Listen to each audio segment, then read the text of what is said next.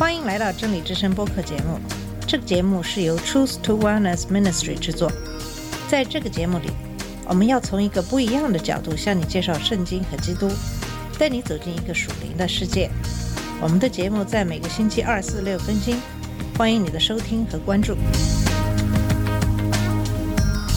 all the colors of the rainbow.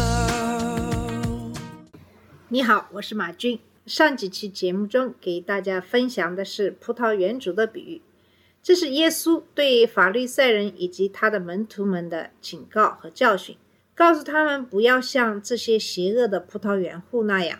同时，他也是在此隐喻了神派儿子来到他们中间，可是他们却最后残忍地杀害了他。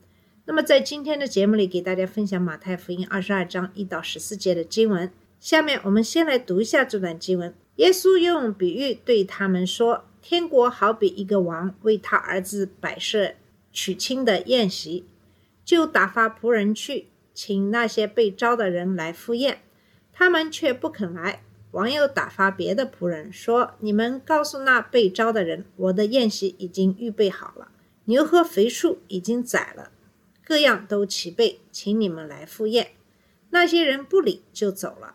一个到自己田里去，一个做买卖去，其余的拿住仆人凌辱他们，把他们杀了。王就大怒，发兵除灭那些凶手，烧毁他们的城。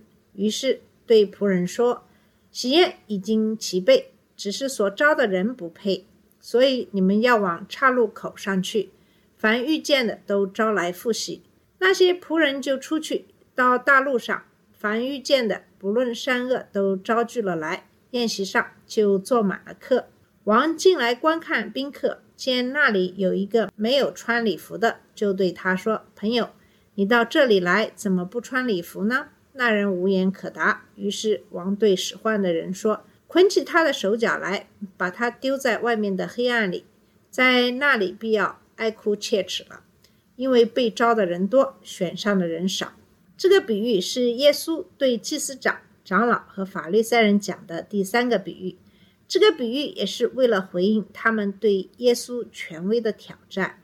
对这些虚伪的宗教领袖来说，他们想让耶稣受到指责的企图已经完全失败了，这一点已经变得非常的清楚。相反，是他们的邪恶暴露在众人面前。在第一个关于两个儿子的比喻中，他们对天父撒谎，拒绝做他要求的事情。他们声称自己是天父虔诚的追随者，遵守摩西律法，但事实上他们违反了律法，自以为是的遵循自己的欲望。他们拒绝施洗约翰的见证，所以没有进入天国。同时，当时的税吏和妓女，他们认为是不可救药的，就像第二个儿子违抗父亲，然后悔改执行父亲的指示。这些罪人听从了约翰的呼召，纷纷悔改，进入天国。那么，在葡萄园主的比喻中，祭司长、长老和法律赛人是邪恶的葡萄园种植者，他们虐待和杀害地主的奴隶，然后在他们邪恶的贪婪中，认为他们可以通过谋杀葡萄园主的儿子获得遗产。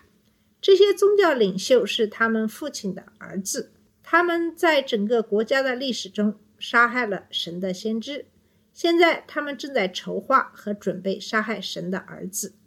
事实上，他们当时就会逮捕耶稣，以便杀死他，因为他们是胆小鬼，害怕在场的众人，因为众人认为耶稣是先知，他们明白前两个比喻的意思。那么，现在我们就来看一看今天要讲的这个第三个比喻。开始，耶稣回答说，又用比喻对他们说。这里的“回答”一词，也许更好的解释为回应，以使我们对所发生的事情有一个正确的认识。因为耶稣仍然在回应他们对他的权威的挑战，而不是回答他们的任何的问题。耶稣继续用另一个比喻来回应他们。我们这里边要注意到，耶稣没有向他们提出任何问题。也没有像第二个比喻那样邀请他们听另外一个比喻，相反，他只是简单的启动了他。耶稣不再与这群人进行讨论，因为他们已经拒绝了他的警告。他现在向他们宣布，对他们和整个国家所要进行的审判。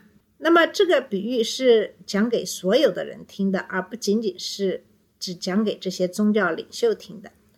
这个比喻在第二节开始说，天国好比一个王为他儿子摆设娶亲的宴席。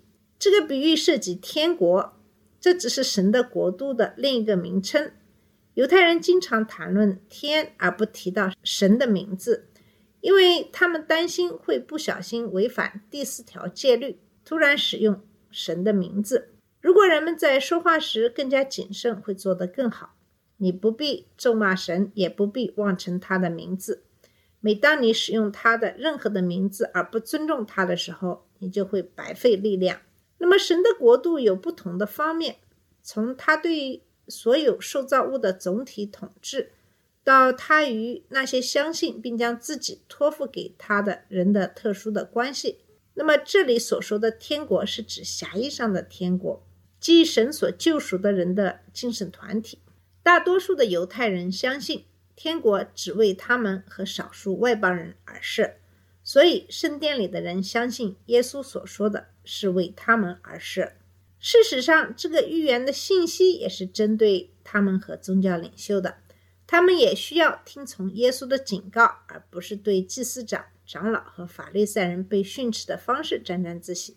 这些宗教领袖令人敬畏，但他们并不被人喜欢，所以人们一般都很高兴看到有人，特别是他们认为是先知的人来责备他们。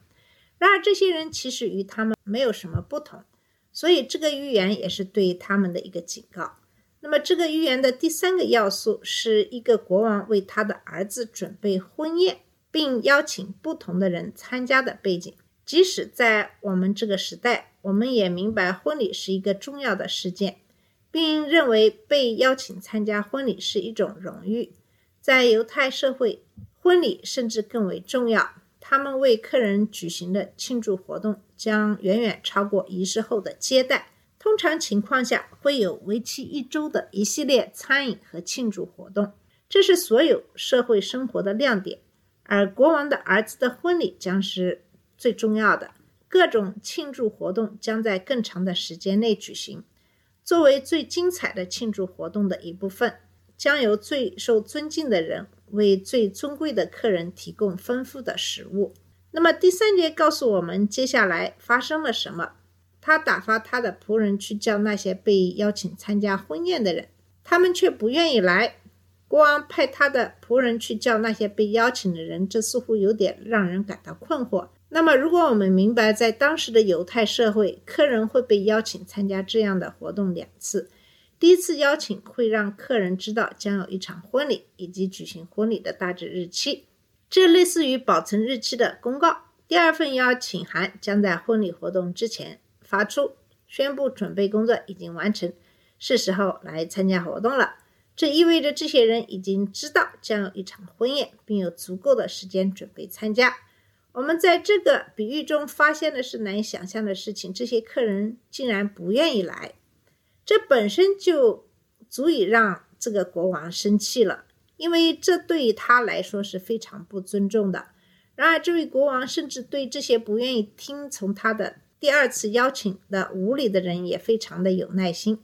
国王向他们。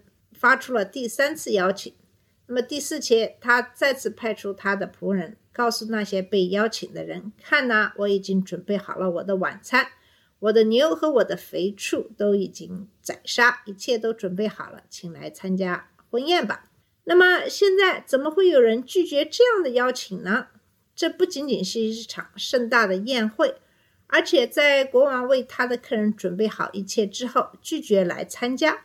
这对他来说是非常无理的。这个比喻在第五节继续告诉我们，这些人就是这么的粗鲁，其中有些人甚至更粗鲁，他们却不理会，各走各的路，一个人去自己的田地，一个人去做生意，其余的人抓了他的仆人，虐待他们，杀了他们。有些人只是继续无视国王的邀请，就像什么都没发生一样，继续他们正常的生活轨迹。这是多么可悲的事情！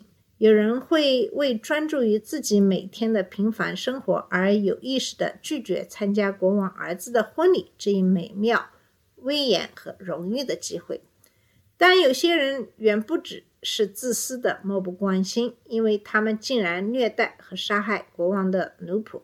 他们本应该害怕得罪国王，但他们却自以为是，以至于国王坚持不懈地用另一个邀请函来感动他们，这让他们很不爽。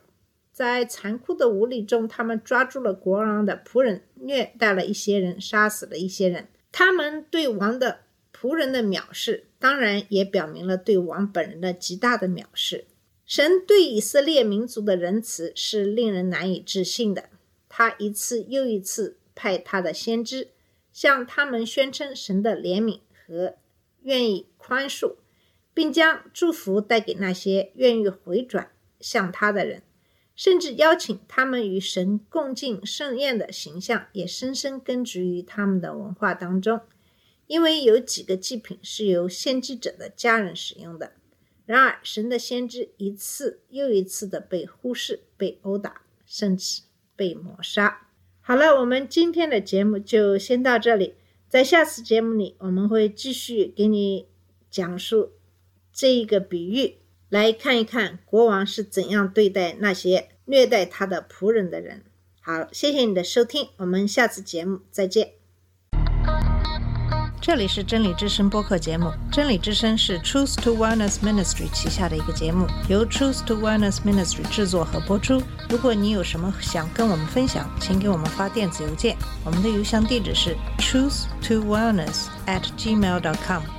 你也可以直接去我们的网站 www.dot.truthtowellness.com 浏览更多的信息。下次节目再见。